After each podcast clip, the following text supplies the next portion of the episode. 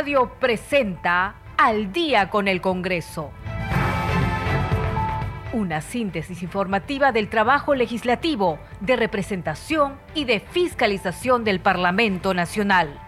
Una producción de la Oficina de Comunicaciones del Congreso de la República.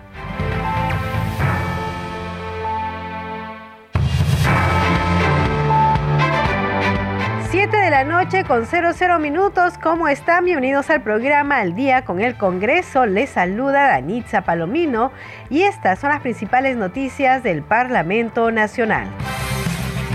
Ante el Pleno del Congreso se presentó el ministro del Interior Vicente Romero, quien respondió tres pliegos de preguntas relacionadas con su desempeño al frente de dicho cargo. El Pleno del Congreso rechazó la admisión a debate de la moción de orden del día 8334 que planteaba la censura de la tercera vicepresidenta del Parlamento, Roselía Murús. La Comisión Permanente del Congreso otorgó a la Subcomisión de Acusaciones Constitucionales un plazo de hasta 15 días hábiles para investigar y presentar un informe final respecto a las denuncias constitucionales presentadas contra la congresista Digna Calle Lobatón es por presunta infracción constitucional, así como la presunta comisión del delito de abandono de cargo.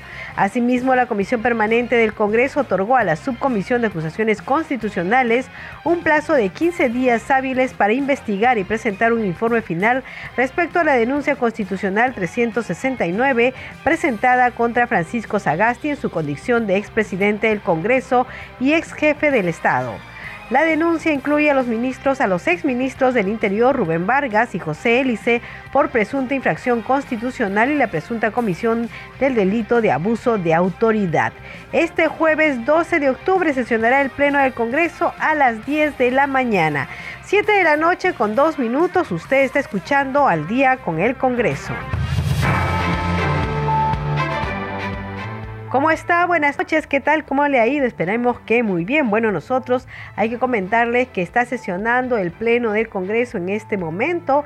Es la sesión de interpelación al ministro del Interior, Vicente Romero. Él, después de largas horas de responder tres pliegos de preguntas, ha concluido ya con esta parte y ahora empieza el debate que debe durar dos horas más en el Pleno del Congreso, por supuesto, con la participación de todos los congresistas. Nosotros en unos instantes vamos a tomar la señal del Congreso de la República para poder dar cuenta de este debate. Antes queremos hacerles un anuncio, decirles, bueno, sobre este programa, sobre el horario de Al día con el Congreso, tenemos que decirle que como ustedes saben, Radio Nacional está relanzando una nueva programación a partir del lunes Em, del próximo lunes. Entonces eh, nos han informado que el programa lunes 16, me, me, pasan la voz, muchas gracias, nos han informado que este programa ya no se va a emitir a las 7 de la noche, sino a las 10 de la noche. Entonces queremos invitarlos a todos ustedes que nos siguen diariamente en este turno, que nos acompañen también a las 10 de la noche. Bien, vamos ahora sí a desarrollar la información parlamentaria y hay que decir que ah, se ha presentado el ministro del Interior Vicente Romero para responder tres pliegos de preguntas. Vamos a escuchar parte de la sesión.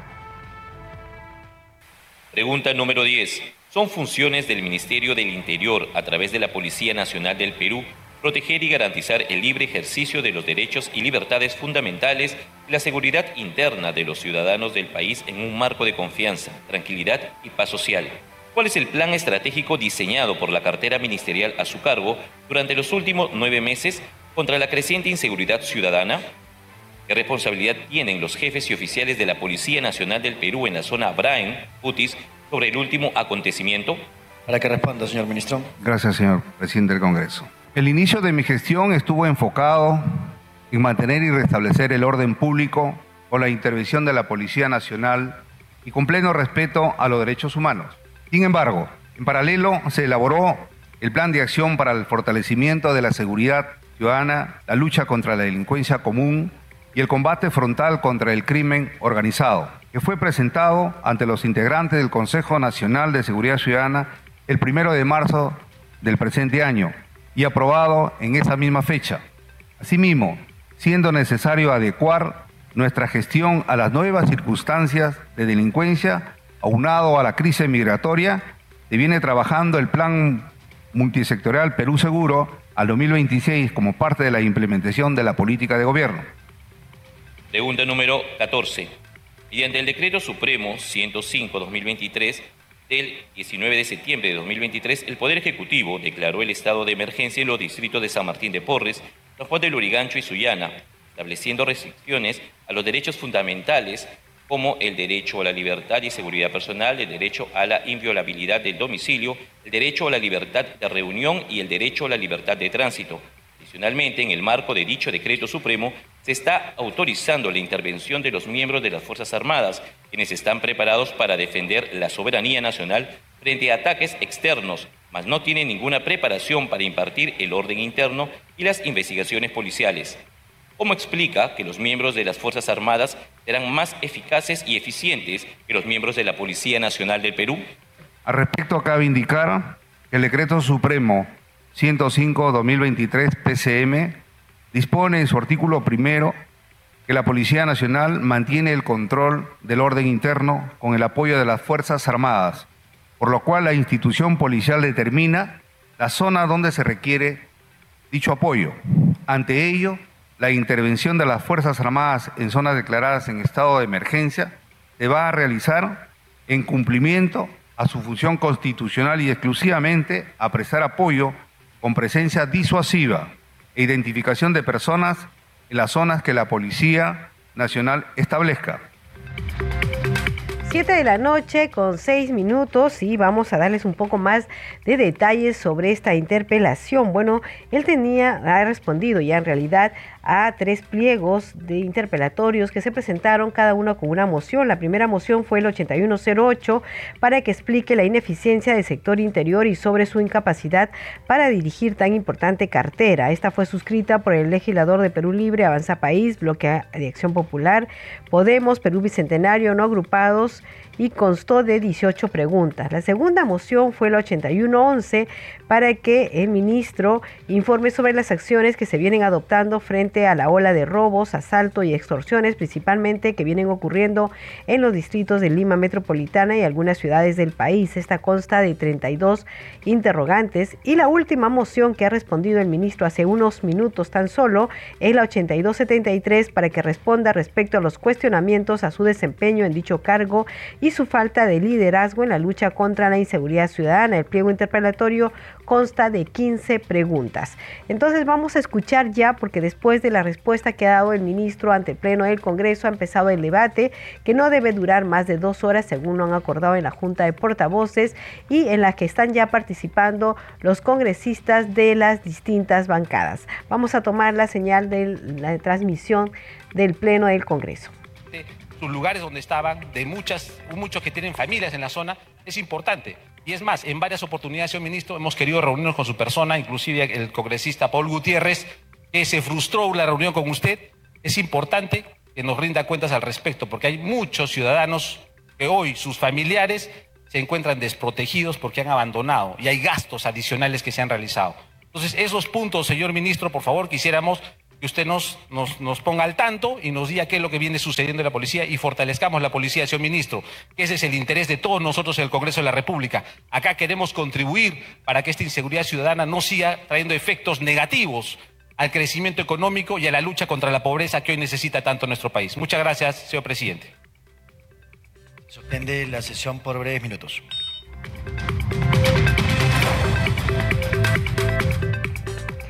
7 de la noche con 9 minutos, entonces se ha suspendido por unos minutos esta eh, eh, sesión de interpelación y vamos a ir enseguida con más de lo que dijo el ministro del Interior en esta sesión en, la, en el Pleno del Congreso. Vamos a escucharlo.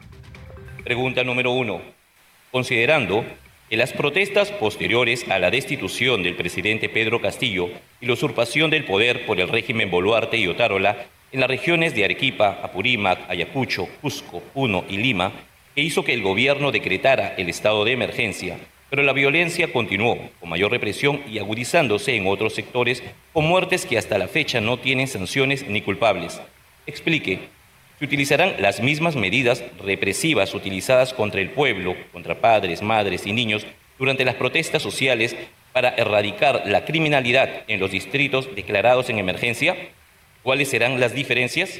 Las intervenciones en materia de restablecimiento del orden público y la lucha diaria contra la delincuencia que afecta a la seguridad ciudadana tienen estrategias diferentes.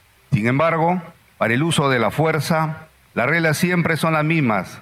Se emplean en estricto respeto a los derechos humanos y de modo progresivo según ameriten las circunstancias.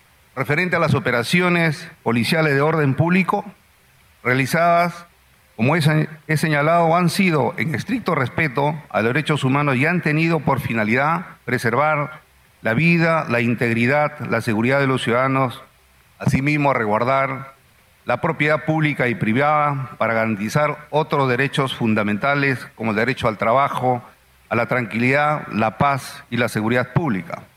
Pregunta número 3.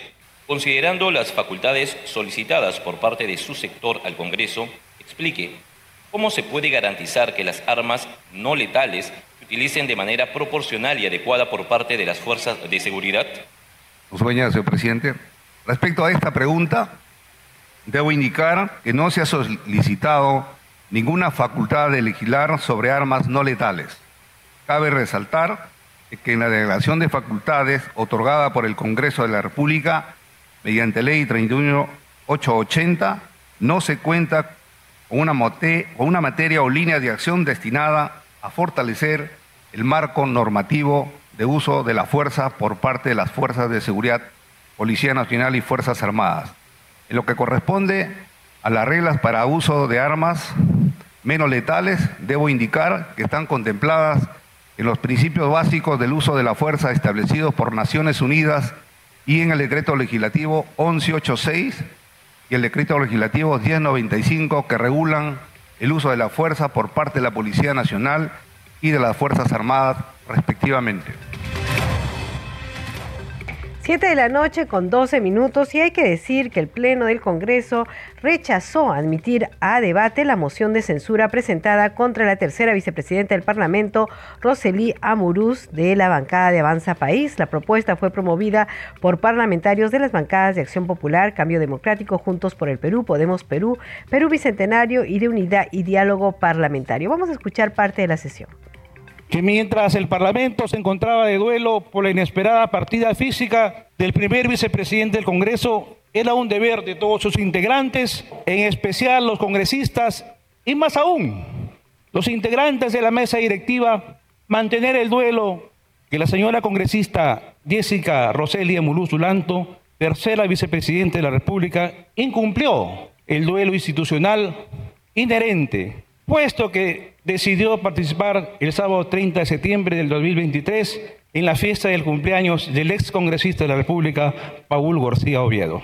Que la congresista fue elegida por la Lima Metropolitana, sin embargo, ha incumplido con sus semanas de representación, por lo que se acuerda censurar a la tercera vicepresidenta. Congresista Castillo. Me dirijo a cada uno de los colegas y a la ciudadanía con una mezcla de indignación de indignación y pesar, señor presidente, especialmente para quien representa en estos momentos la tercera vicepresidenta, la congresista Roselia Muruz, quien en un momento de luto institucional por la trágica pérdida de nuestro amigo ex primer vicepresidente del Congreso de la República, eligió la frivolidad de asistir a una fiesta en lugar de respetar las formas exigidas en dicho momento. Por otra parte, señor presidente, ahora que el presidente de la Comisión de Ética anunció una investigación de oficio, esperamos que esto no quede en palabras y que se disculpe por su accionar impropio en pleno luto institucional. Hablo en nombre de nuestra bancada para señalar de que efectos que se utilice el argumento de que hemos votado en uno u otro sentido quebrando el principio de imparcialidad, es que nuestro grupo parlamentario se abstendrá en las votaciones referidas a este caso. Congresista Muruz. Quiero manifestar mis más sinceras disculpas a todos mis colegas congresistas por haber acudido a una reunión en un momento tan frágil que estaba pasando el Congreso de la República por la partida de nuestro colega primer vicepresidente Nano García Guerra. Al voto. Han votado a favor 49 señores congresistas, 14 en contra, 35 abstenciones, más a favor Acuña Héctor, Rivas Chacara. En contra, Paredes Fonseca. Abstención, Heidenger y Revilla Villanueva. No ha sido admitida a debate la moción de orden del día 8334. En consecuencia, pasa al archivo. 7 de la noche con 15 minutos, usted está escuchando al día con el Congreso y retornamos al Pleno del Congreso. Como usted sabe, hasta hace unos minutos estuvo el ministro del Interior, Vicente Romero, respondiendo tres pliegos de preguntas en esta interpelación que le ha hecho el Congreso de la República y después de su intervención ha empezado el debate con la participación de todos los parlamentarios. Vamos a tomar ya la señal de la transmisión en vivo del Pleno del Congreso de la República superior, pues la institución solo otorga 200 vacantes en el rango de técnico de primera, donde existen más de 3.000 técnicos policías que aspiran a un ascenso totalmente legítimo. Esta situación, señor ministro, genera un total desaliento a nuestras fuerzas de la Policía Nacional del Perú, y limita definitivamente sus expectativas de crecimiento dentro de este legítimo ascenso. Gracias, señor presidente. Gracias, congresista. Tiene uso la palabra la congresista Isabel Cortés, hasta por seis minutos.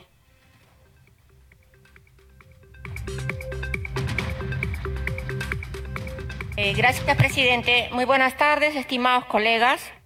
El el ministro del Interior, aquí presente, ha respondido un pliego interpelatorio que hemos aprobado aquí en el Congreso. Estamos, eh, estas preguntas, este presidente, son legítimas porque eh, responden a, porque responden a la calle, a los peruanos están hartos de sentir miedo, hartos de, la inseguridad, hartos de la extorsión que todos los días pasan ellos.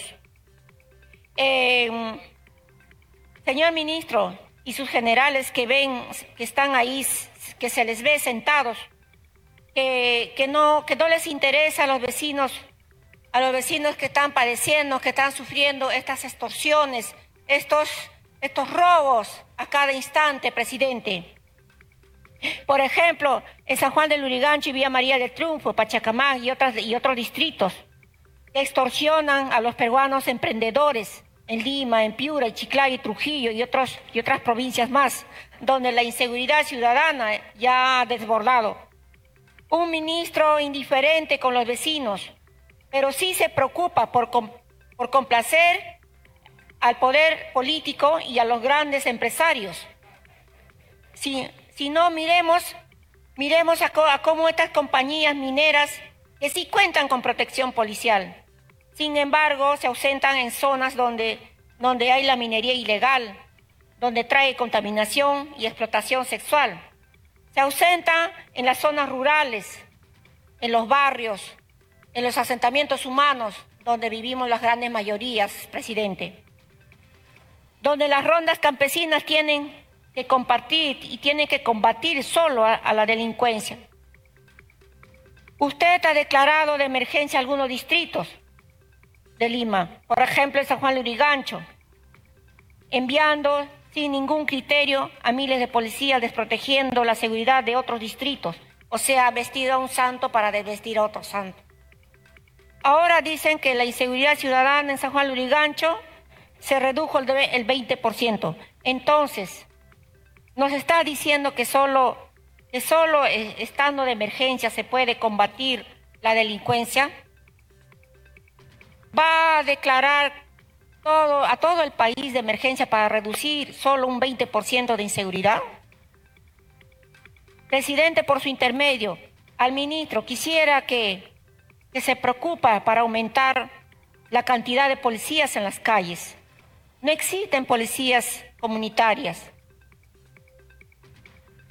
Donde, no hay policías comunitarias, es muy importante que nuestras policías nacionales del Perú estén presentes por presidente. Al parecer el ministro no tiene televisión.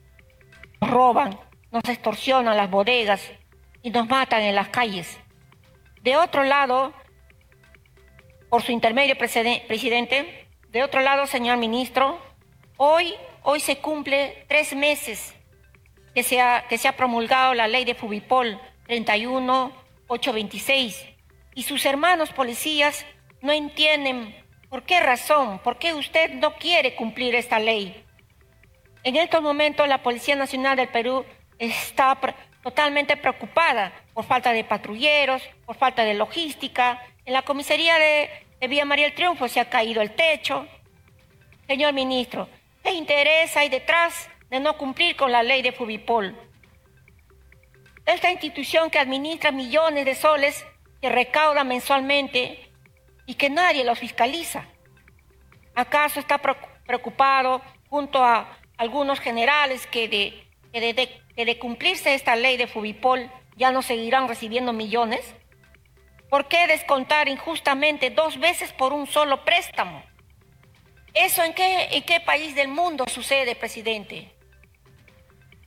Que se le descuente a un a una persona por un préstamo que se les cuenta por, por dos, dos veces.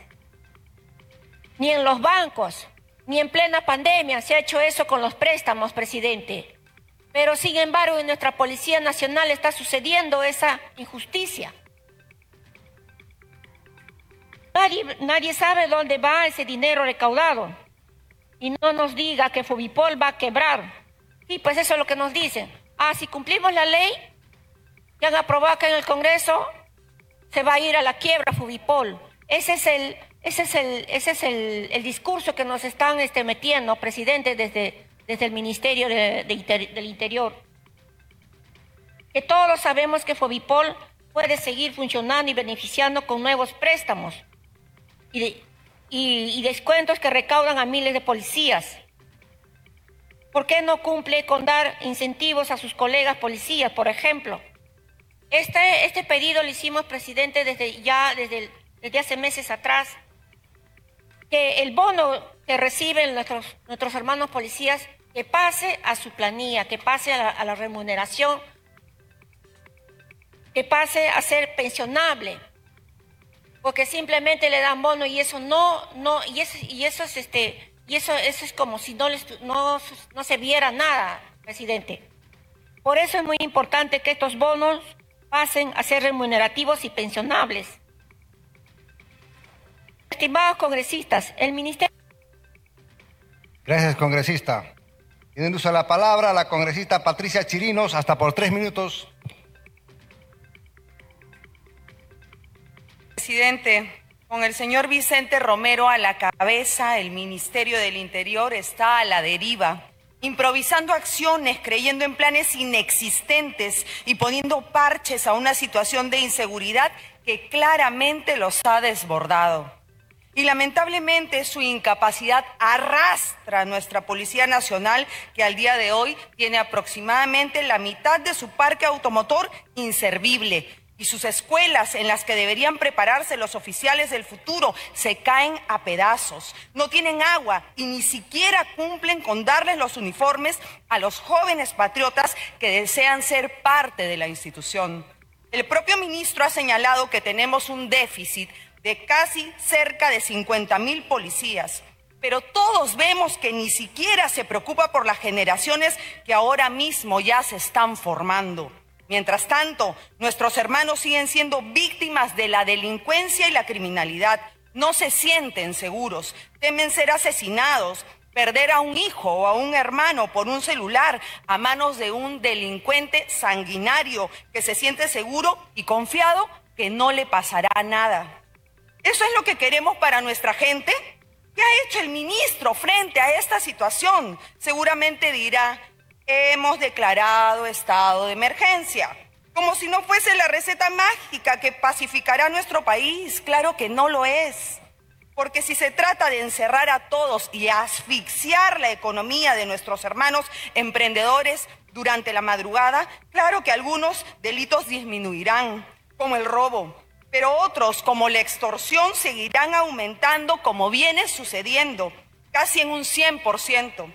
Y peor aún, los delincuentes migran a distritos, porque si ya no roban en San Martín de Porres, se van a Los Olivos.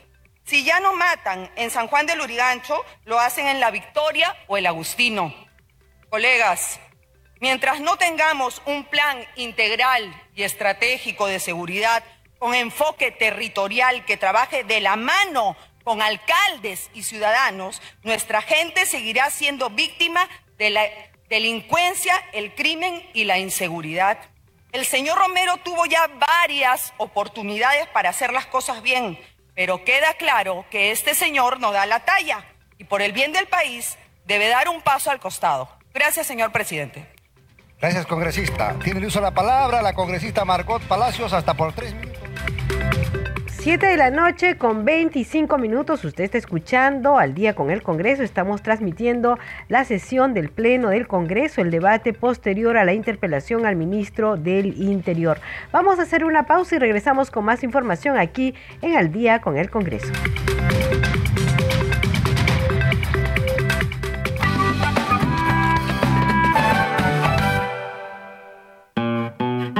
Nos llaman de 5-3 según toque de campana.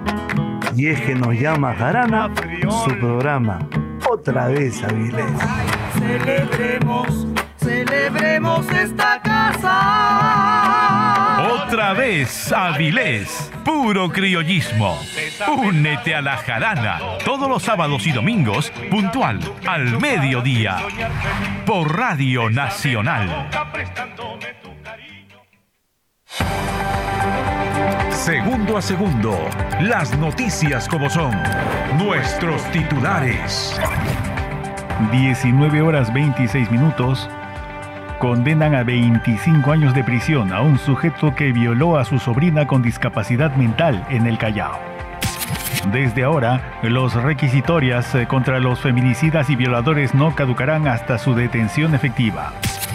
Cinco personas murieron y otras cinco resultaron heridas de gravedad al caer la minivan en que viajaban a un abismo de 400 metros en la localidad puneña de Sandia.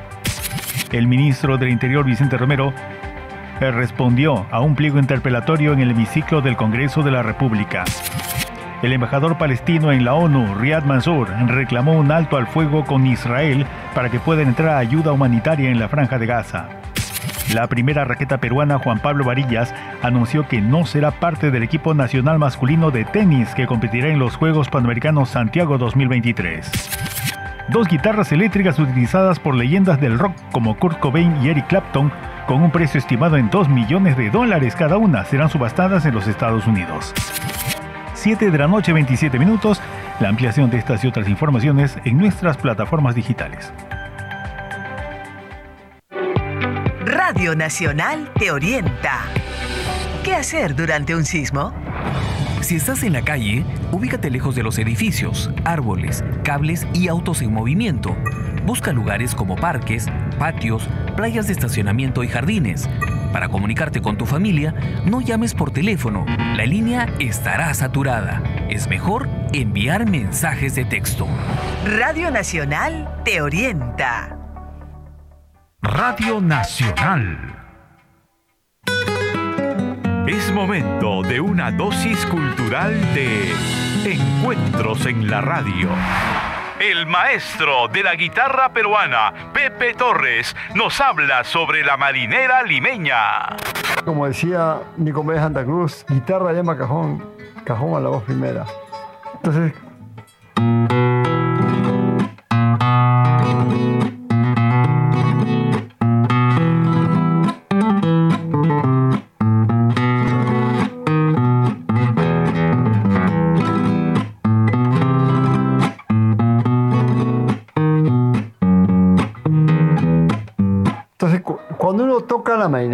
el cantante debe, debe saber comenzar. Si la marinera empieza en tónica, el cantante debe empezar cuando termine el dominante.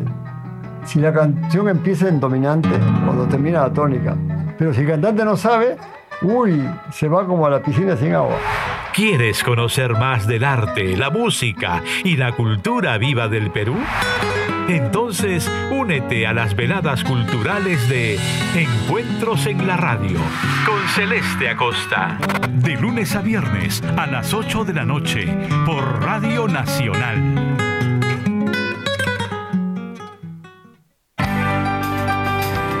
En Tacna, Ciudad Heroica. Escucha Nacional 99.9 FM. Nacional. Ahora, Activa tus mañanas con nuestro programa. Activados. Datos útiles y consejos de especialistas. Las noticias que no te puedes perder.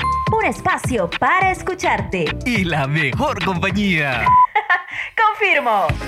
Activados. Con Mirta Ibáñez. Lunes a viernes a las 9 de la mañana por Radio Nacional. La primera radio del Perú.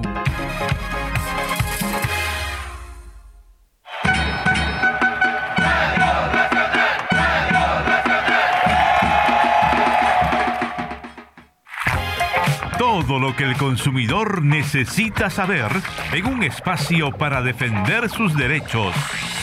La voz del consumidor. De lunes a viernes a las 10 de la mañana en Radio Nacional. La voz del consumidor.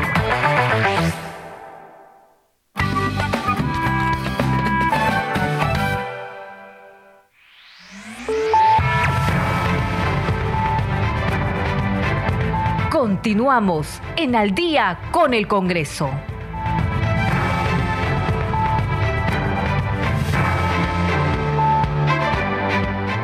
7 de la noche con 31 minutos. Bienvenidos a la segunda media hora del programa Al Día con el Congreso.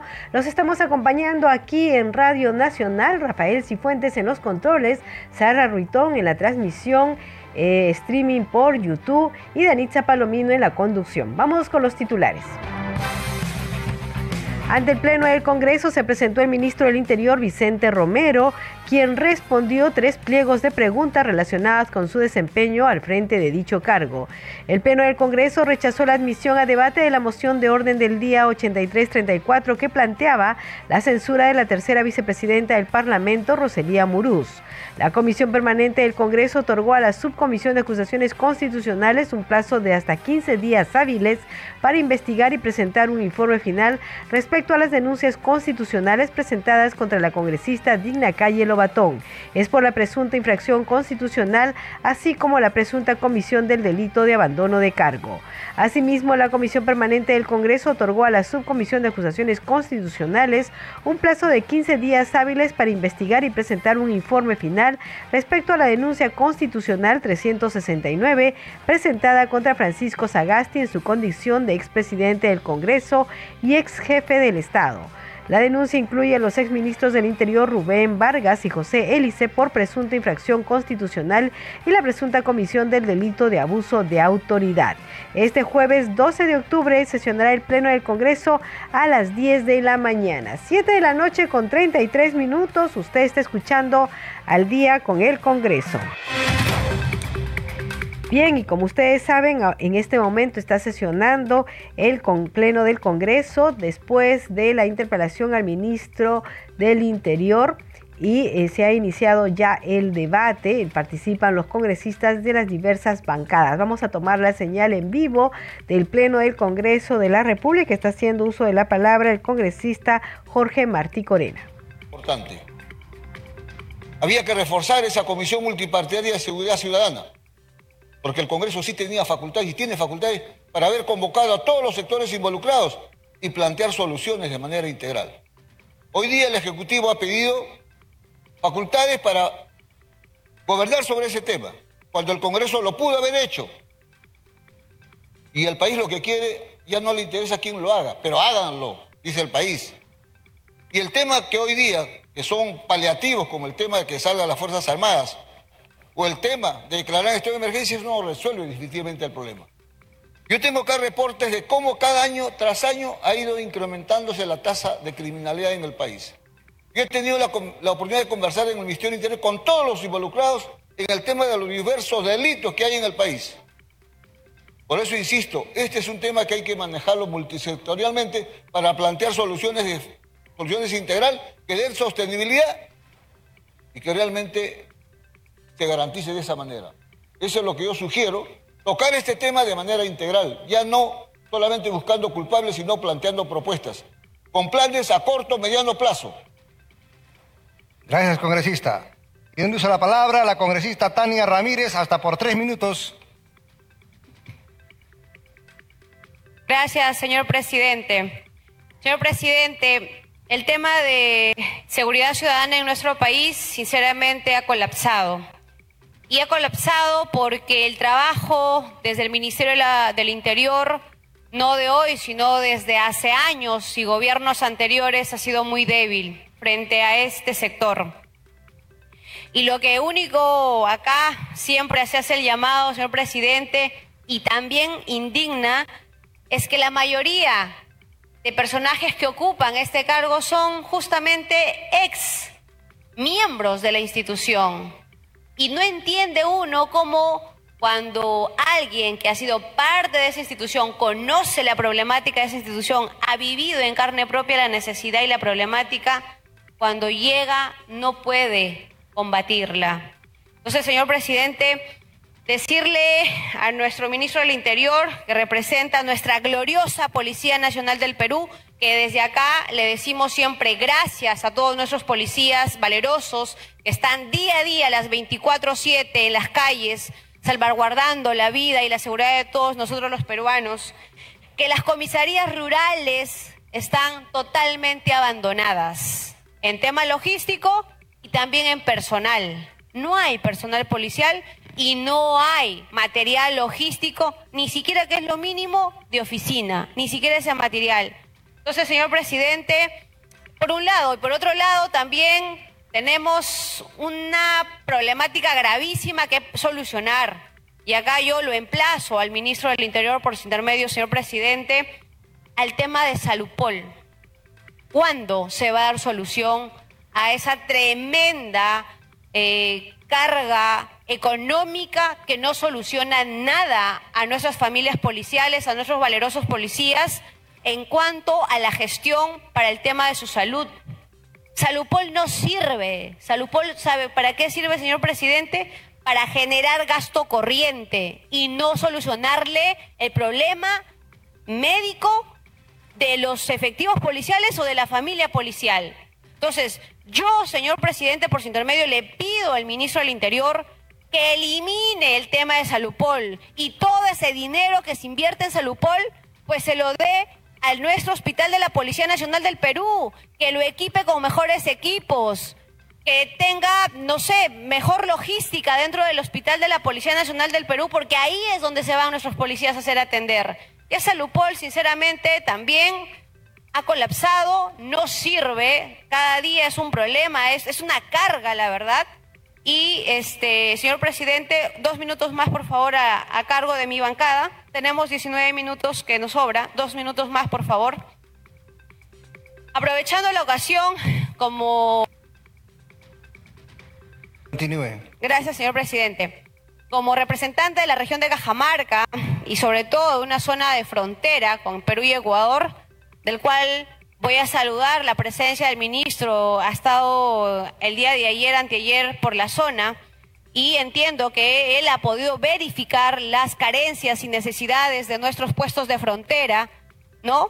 Y que espero este, los compromisos asumidos en cada lugar que va, pues también tengan resultados. Yo públicamente quiero en este momento invitarlo al ministro del Interior eh, para el mes de noviembre eh, poder ir a, Jaén San Ignacio y en el transcurso de estos días, las gestiones que se van a hacer, pues vayamos con resultados a nuestras provincias de frontera, que son los lugares más abandonados. Ahí tenemos los puestos de frontera de La Balsa, Nambaye, San José de Lourdes. Y ahí un clarísimo ejemplo, San José de Lourdes, un distrito que ni siquiera en esa comisaría existe una moto donde los centros poblados, caseríos, están a una hora, dos horas de distancia de la provincia o del mismo distrito.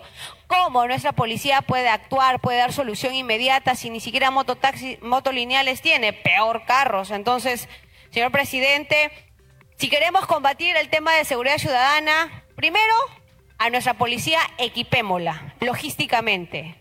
Démosle todas las herramientas necesarias no solamente materiales, sino también legales para que puedan actuar. Caso contrario, estamos pintados todos, señor presidente. Gracias. Gracias, congresista. Tiene el uso de la palabra el congresista Martínez Talavera. Un minuto más dos cedidos, son tres minutos en total. Muchísimas gracias, estimado presidente. ¿Quién apruebe el presupuesto eh, general de la República. Somos nosotros los congresistas, pero estamos reclamando hoy que no hay policías, que no hay vehículos para la policía, entonces no seamos meros críticos, asignemos mayor presupuesto al Ministerio del Interior para que puedan abrir las escuelas, reaperturarlas y haya policías suficientes, para que puedan comprar vehículos, como es lo que el día de hoy falta, lamentablemente. Pero últimamente nos estamos volviendo críticos solamente, observadores. Seguridad ciudadana somos todos, no solamente el señor ministro y la Policía Nacional son los gobiernos locales, los gobiernos regionales, el Congreso de la República. Pero últimamente nos hemos acostumbrado solamente a criticar, a censurar, a interpelar. Pareciera que ese es el único objetivo. Y hoy el objetivo tiene que ser luchar contra la delincuenta, contra los sicarios, contra los extorsionadores, contra los proxenetas, contra aquellos del gota a gota que tanto daño le están haciendo al país. Yo le pido, señor ministro, que usted sea quien lidere la lucha contra los venezolanos, que lamentablemente se les ha abierto las puertas no en el periodo de este gobierno, sino en el periodo del ex presidente Vizcarra, donde las ONGs venezolanas se apoderaron de migraciones. Ya no podemos seguir soportando ese flagelo de aquellos delincuentes que han venido de afuera. A muchos les duele porque tienen ese corazoncito que abre las puertas, pero se olvidan de lo que está sufriendo el ciudadano peruano. Ellos hoy están a punto de generar normas, no solamente para que se les extienda este, el plazo del asilo humanitario aquí en el país, sino ahora quieren ser nacionalizados peruanos. Y eso no lo podemos permitir. Le pido, estimado ministro, la lucha contra la delincuencia tiene que ser total y decidida y a mis amigos miembros del Congreso de la República, los invito, vayamos y coordinemos con las autoridades locales, pidamos que la policía intervenga, pidamos que se declare en emergencia la seguridad ciudadana en todo el país, porque no solamente Lima es el país, en Arequipa, en Puno, en Cusco, en Iquitos, en todo lado el sicariato está haciendo tiras al país. Hoy no es momento de censuras, hoy momento es, es, momento de que todos entendamos que la seguridad ciudadana requiere la participación ciudadana, requiere los gobiernos locales, hay que reactivar las juntas vecinales, hay que reactivar el patrullaje integrado. Y para eso nosotros como fiscalizadores tenemos que empezar a fiscalizar. Y fiscalizar no es censurar, fiscalizar es participar en el desarrollo, en la tranquilidad pública, para que venga inversión, para que reactivemos la economía nacional. Gracias, estimado presidente. Gracias, congresista. Tiene uso la palabra el congresista Roberto Chiabra. Cinco minutos. Gracias, señor presidente. Buenas noches. Ministro, le ha tocado a usted un momento de alto nivel de delincuencia, asumir un cargo donde está pagando las consecuencias que todos tenemos que conocer una escuela de oficiales que hace cinco años está cerrada, donde se forman los cadetes, hoy día los tenemos en Puente Piedra junto con la escuela de suboficiales. Es decir, la promoción que se va a graduar este año no conoce su alma mater. 27 escuelas de suboficiales sin infraestructura, sin equipamiento, sin planta orgánica que pueda formar con mística a los nuevos policías. Tienen equipamiento individual. No hay equipamiento colectivo. El 80% de las comisarías no son locales de comisaría, son adaptados. Y esto es consecuencia de que a pesar que del año 2005 hay un Fondo de Defensa Nacional y Seguridad Ciudadana de la Regalía de Glade de Camisea, no se estableció un plan de desarrollo de infraestructura. 2005, casi 20 años. Yo he pedido información, hasta ahora no me dan en qué han invertido. Las Fuerzas Armadas compraron aviones, helicópteros, buques, ¿Y la policía con su fondo? A esto tenemos que agregarle que en el gobierno anterior degradaron la institución. Un comandante general cada tres meses. Tuvimos que dar aquí en el Congreso una ley que le dé estabilidad al comandante general. 11 directores de inteligencia del ministerio, 7 directores de inteligencia de la policía. Hemos dado un golpe a la inteligencia de la policía. Nosotros ahora lo que le pedimos al ministro es cuál es el plan de seguridad Boluarte, que tiene que ser un plan de seguridad a nivel nacional, con planes específicos por distritos, porque el problema de la seguridad ciudadana es un problema nacional. Ministro, usted es ministro de todo el Perú. no de tres distritos de Lima y uno de Piura. Entonces nosotros vemos que declarar estado de emergencia sin estrategia no es la solución. Vemos nosotros que se ha dado estado de emergencia que le hemos reiterado por 60 días para la seguridad de las fronteras y qué medios le hemos dado al personal. Lo del sur, campamentos con infrarrojos, con drones, con todo y los nuestros.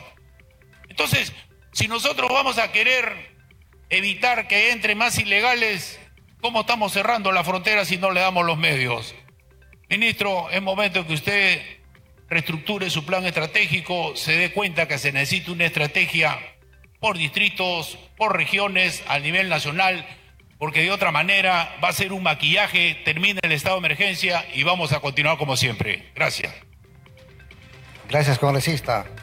Tiene uso la palabra el congresista Acuña Peralta Héctor II. Tres minutos. Gracias, señor presidente. Un saludo por su intermedio al señor ministro del Interior, a los colegas. En realidad, eh, señor eh, presidente, estamos viviendo en crisis. Estamos viviendo realmente una crisis profunda relacionada a la inseguridad en mi región La Libertad y a nivel nacional. En mi región La Libertad realmente creo que lo vivimos ya por mucho tiempo. Y lo vivimos eh, realmente en una situación que cuando vamos en la semana de representación o cuando estamos en la ciudad lo, lo que escuchamos es el clamor de la población a través de las emisoras, a través de los diferentes medios de comunicación, escuchamos en verdad clamor, desesperación, porque en la libertad, ¿qué es lo que hemos, hemos de alguna forma, hemos logrado? Que la policía se involucre en algunas organizaciones criminales. El señor ministro sabe una última intervención que se dio a la Fiscalía, donde a quienes detuvieron, a quienes los intervinieron, a miembros de la policía. Estuvo un coronel ahí bien ligado al señor general de la policía en la libertad. Entonces, ¿qué podemos esperar? Delincuencia, más delincuencia, criminalidad, extorsión, sicariato. Creo que el amiguismo, creo el espíritu del cuerpo, que normalmente ha venido sucediendo en toda la estructura de la policía no nos hace bien a nadie. Creo que debemos independizar, como siempre, la amistad y el trabajo. Todos conocemos de la crisis de la policía. Necesitamos una reforma, necesitamos una reorganización, necesitamos policías realmente identificados con su organización más mística, porque lo que vemos ahora, policías solo chateando, solo con el celular distraído. Ni siquiera ellos mismos se cuidan. En verdad necesitamos policías que se identifiquen más, que realmente sean policías que quieran a su, a su, a su institución.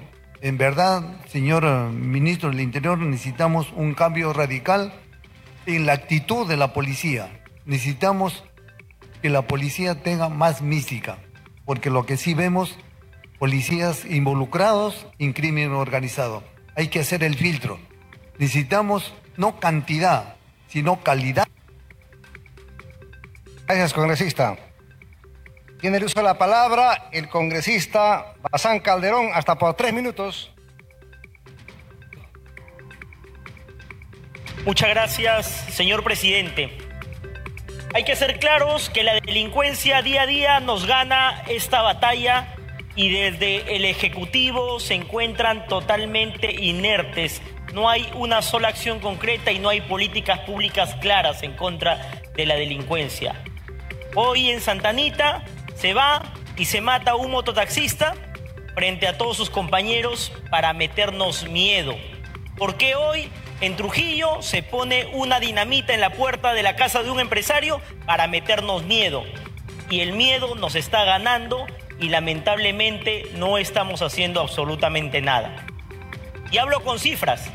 Hasta el día de hoy, en la región La Libertad, en mi región, van 1.300 denuncias de extorsiones. La realidad es que el 40% de los pequeños, medianos empresarios en la región La Libertad son víctimas de extorsión. ¿Y que se hace? Absolutamente nada. Y el ministro, por su intermedio, señor presidente, conoce la realidad porque ha trabajado en mi región La Libertad.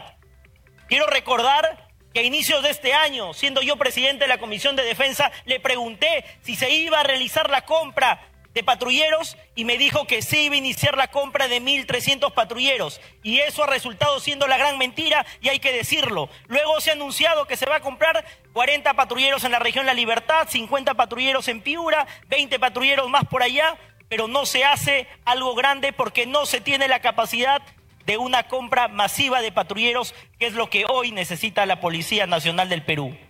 Nos encontramos abandonados, lamentablemente, y por eso yo le pido, no le voy a pedir al ministro, porque sé que no lo va a hacer, no va a renunciar, pero desde este Congreso de la República hay que pedirle a la Presidenta de la República que retire al ministro, porque no está haciendo su trabajo y necesitamos a alguien que verdaderamente lidere la lucha contra la inseguridad ciudadana en todo el país. Estados de emergencia de manera focalizada, ¿de qué sirven? Hoy tenemos a cientos de alcaldes quejándose y pidiendo un estado de emergencia que lamentablemente resulta siendo un saludo a la bandera y que no es nada efectivo, pero que se vende como si realmente lo fuera.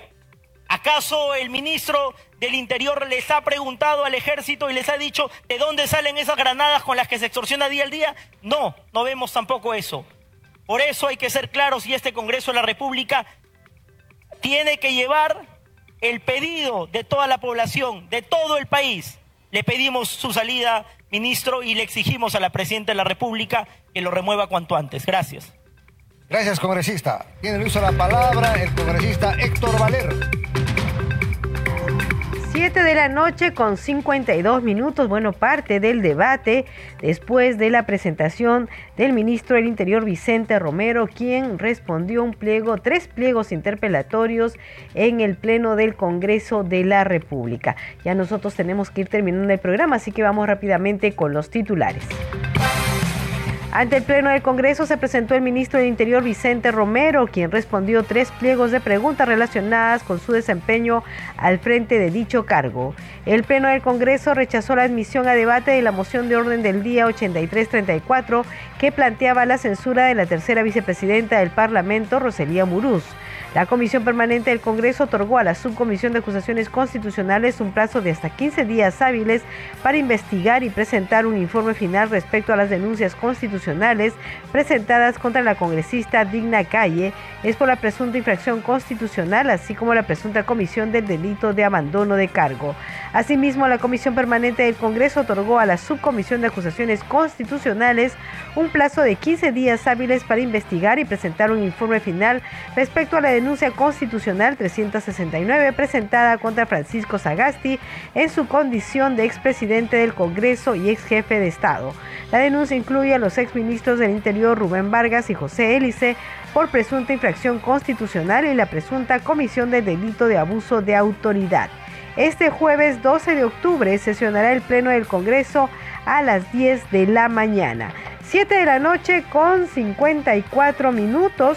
Hasta aquí el programa al día con el Congreso.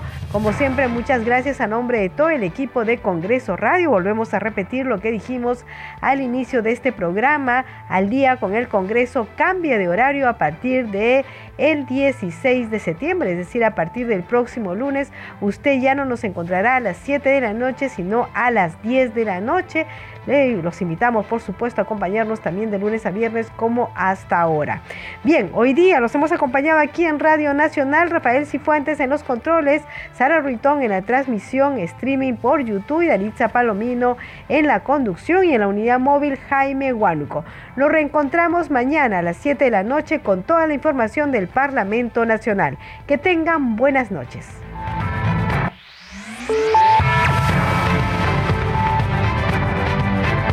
Congreso Radio presentó Al día con el Congreso. Una síntesis informativa del trabajo legislativo, de representación y de fiscalización del Parlamento Nacional. Una producción de la Oficina de Comunicaciones del Congreso de la República.